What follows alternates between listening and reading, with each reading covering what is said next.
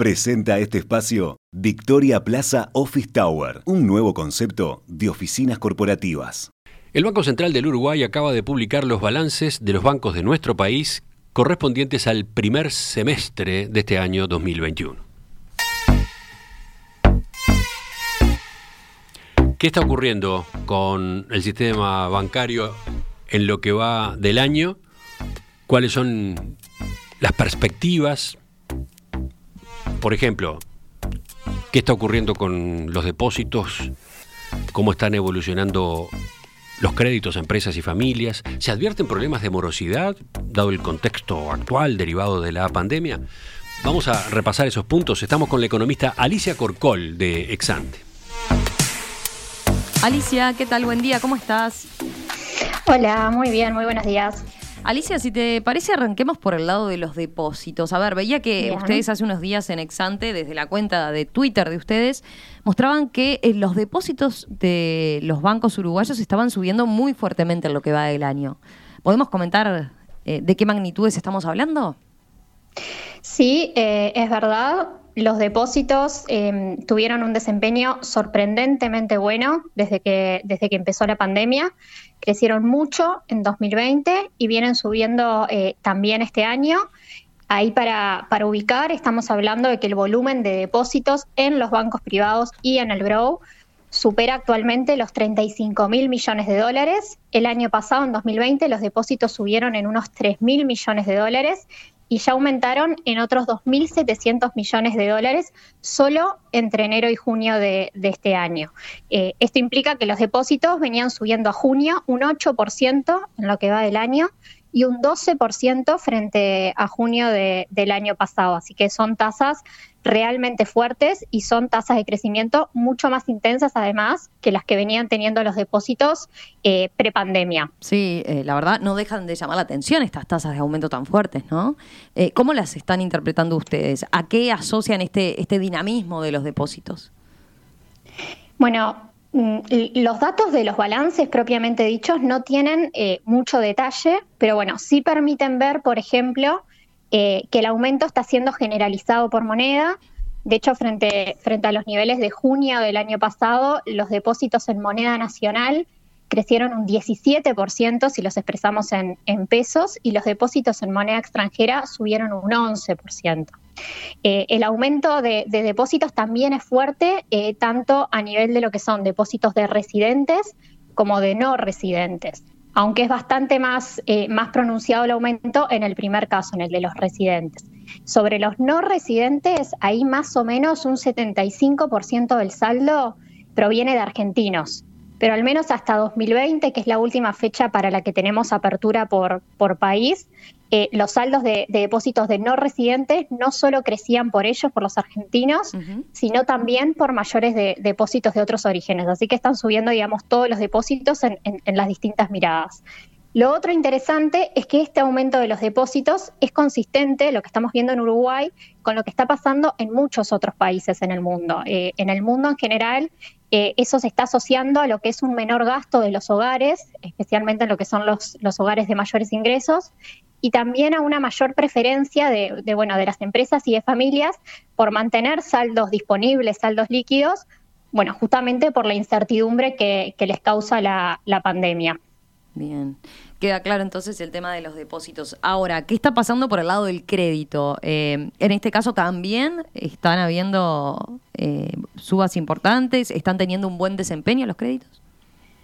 Sí, eh, también, o sea, las tasas de aumento no son tan fuertes como las que decíamos recién para depósitos, pero bueno, en créditos también la evolución es, positiva, eh, a diferencia de, lo que se podría haber esperado este, por allá cuando empezó la pandemia e incluso pese a la debilidad que, todavía mantiene la economía. Si tomamos conjuntamente el volumen de crédito de los bancos privados y del Banco República, eh, los datos a junio, muestran que el crédito en moneda nacional acumulaba un aumento de 11% frente a un año atrás, medio en pesos, y que el crédito en moneda extranjera subía un 6% interanual.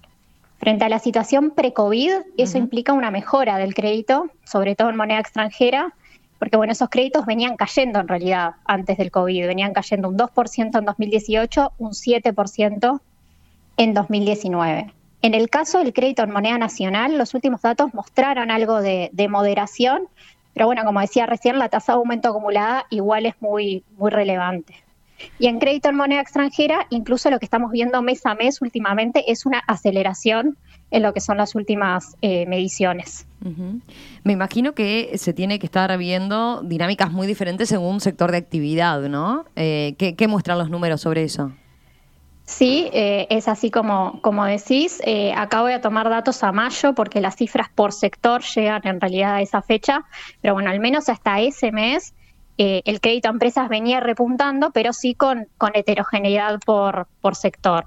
Eh, se destaca sobre todo lo que es el aumento en el crédito a, los, eh, a lo que es agronegocios, a los servicios y, bueno, y a la construcción, ya que en cada uno de estos tres casos que, mencionaba, el stock de crédito subió entre unos 100 y unos 150 millones de dólares más o menos frente a febrero de 2020 como, como referencia prepandemia.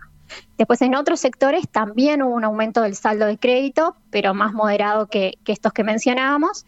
Y después hay algunos casos, como es el comercio, donde el stock de crédito bajó levemente en, estos últimos meses. Por ahora venimos hablando del crédito a, empresas, ¿verdad? Pero, pero podemos comentar, Alicia, eh, ¿qué está pasando con el endeudamiento de las familias?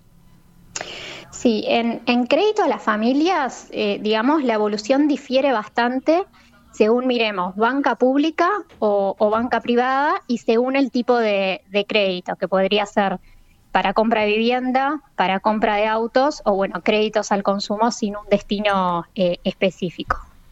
Dicho eso, lo que es crédito a las familias de los bancos privados eh, viene repuntando en los últimos meses. A mayo subía 12% contra un año atrás, si lo medimos en pesos que lo medimos así porque bueno, son créditos que, no suelen darse en dólares, se dan en, moneda nacional. Y ese buen dinamismo se da, eh, digamos, gracias al crecimiento que está habiendo en crédito hipotecario y crédito automotor, que son créditos que se vieron afectados por la, por la llegada de la pandemia, pero no tanto como el resto de los créditos al consumo, que en los bancos privados sí tuvieron un golpe y que fue muy fuerte, sobre todo a mediados del año pasado. Después, en lo que es banca pública, los últimos datos eh, confirman un crecimiento, pero es un crecimiento más moderado que, el de los bancos privados, con tasas de aumento que son pequeñas en lo que es el crédito del banco hipotecario, son aumentos de 3% interanual eh, en pesos nada más, y después un crecimiento de un 8% frente a un año atrás en lo que es el crédito al consumo del BROW.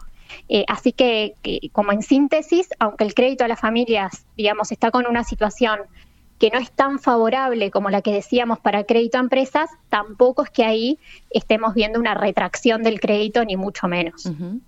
Alicia, ya, ya para ir cerrando, a ver, eh, ¿qué sucede con la morosidad de esos créditos? ¿Se visualizan problemas desde esa perspectiva? No, eh, a nivel de crédito de los bancos no hay un aumento de la morosidad, no lo hubo en 2020 y tampoco lo está viendo este, este año. En lo que es crédito a empresas, incluso la proporción de, créditos vencidos, la mora está bajando un poco, se ubica en promedio en un 2,4%, cuando era uno, estaba en 3,6% al inicio de, 2020 y después en crédito a las familias, la mora sí subió, pero alguna décima nada más en estos meses, está en un 3,1% en promedio, que bueno, en ambos casos estamos hablando de niveles realmente históricamente bajos de morosidad. Cuando recién hablábamos de, crédito, nos estábamos centrando en lo que es sistema bancario a raíz de estos datos y no mencionábamos lo que son los saldos que prestan las empresas financieras no bancarias, que bueno, también tienen un, peso en el mercado y que tradicionalmente eh, han tenido mayor morosidad que los bancos. Aún así, lo que es la mora en ese segmento de créditos incluso está más baja que lo que era antes del COVID. Eh, recalco que estos movimientos que, estoy comentando son, digamos, a nivel del sistema, lo que no quiere decir que eventualmente no haya o pueda llegar a haber algún problema de pago en algún segmento específico o en alguna institución. Alicia, gracias, eh. gracias por este análisis a propósito del desempeño de los bancos en el primer semestre del año. Volvemos a conversar con ustedes la semana que viene. Perfecto, muchas gracias a ustedes. Chao, chao, buen fin de semana. Chao. En perspectiva, una invitación para observar el Uruguay y el mundo también en las redes sociales. Seguimos en Facebook, Instagram y Twitter.